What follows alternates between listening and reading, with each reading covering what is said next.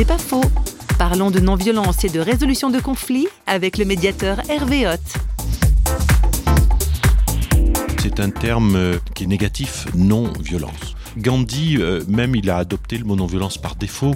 En fait, il avait créé un mot en Afrique du Sud, le satyagraha, qu'on traduit par la force de la non-violence et tout ça, ou la force de la vérité.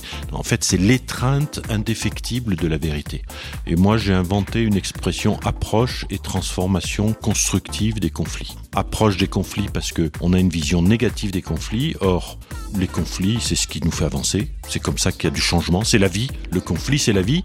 Mais il y a des conflits constructifs à travers la négociation, le changement, etc. Et puis il y a des conflits destructifs à travers la violence, les révolutions qui en général sont violentes, etc. C'est pas faux, vous a été proposé par Parole.fm.